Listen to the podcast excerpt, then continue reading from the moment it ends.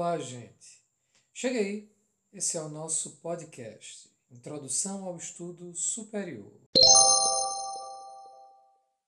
Nossa quinta série é sobre a leitura ativa. E aqui o episódio 1, O Bom Leitor.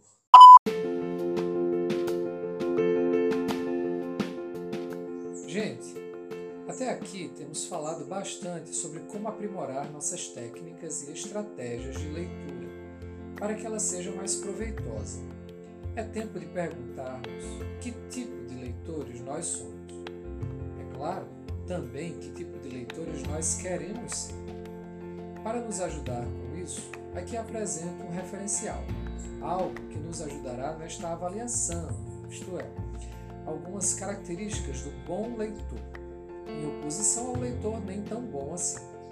Passo a apresentar as ideias de Décio Solomon sobre o bom leitor e o leitor que precisa melhorar. Ele mesmo adaptou essas ideias de Whitney em seu livro sobre como fazer uma monografia.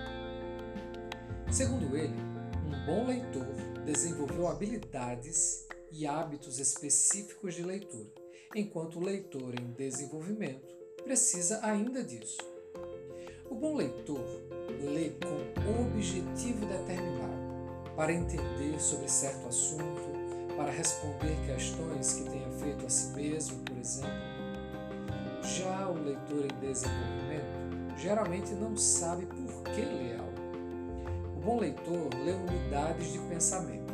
Seu foco de atenção é amplo, como uma oração, um período ou um parágrafo. O leitor em desenvolvimento se desloca do sentido de uma palavra para outra. Ele acaba fazendo um esforço adicional para juntar essas pequenas unidades de sentido a fim de ter uma apreensão geral do que leu. E isso é prejudicial à sua capacidade de leitura.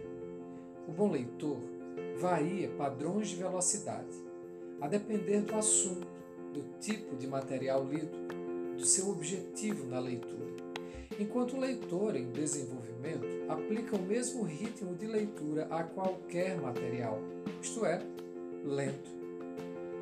O bom leitor avalia o que lê. Tem para isso ferramentas e critérios adequados.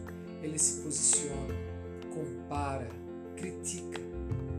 O leitor em desenvolvimento acredita em tudo que lê, ou duvida de tudo que lê, sem critério e sem avaliação cuidadosa. O bom leitor tem vocabulário e, mesmo quando não conhece uma palavra, consegue extrair seu sentido do contexto. Mas o leitor em desenvolvimento ainda é limitado, tanto em seu vocabulário como em sua capacidade de descobrir o sentido no contexto, ou mesmo de manusear adequadamente obras de referência como dicionários. O bom leitor reconhece o valor de um texto, pois ele avalia não apenas o que tem em mãos, mas também o modo como esse material atende às suas próprias necessidades e em que medida o faz melhor do que outras obras fariam.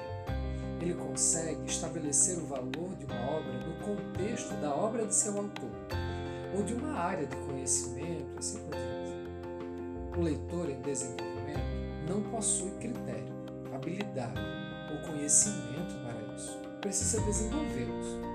Por isso, também não consegue decidir se deve ler certa obra, se deve lê-la inteira, até o final. O bom leitor, ao contrário, porque avalia bem, sabe se deve ler ou, se iniciar da leitura, se deve interromper ou abandonar essa leitura, a julgar pela qualidade do material. Um hábito importante do bom leitor é discutir outros bons leitores o que lê, sempre distinguindo suas impressões subjetivas da avaliação objetiva do texto. Já o leitor em desenvolvimento é um leitor solitário. Precisa iniciar essa prática de compartilhar, encontrar outras pessoas com quem compartilhar suas leituras e precisa aprender a distinguir sua impressão daquilo que o texto realmente diz. Finalmente, o bom leitor, causa de suas habilidades e hábitos, adquire bons livros, cuida de sua biblioteca, diversifica suas leituras gosta de ler e lê muito. O leitor que precisa se desenvolver acha que tem outras coisas melhores com que gastar tempo e dinheiro. Gente, o leitor em desenvolvimento é aquele que precisa expandir os seus horizontes. Precisa da disciplina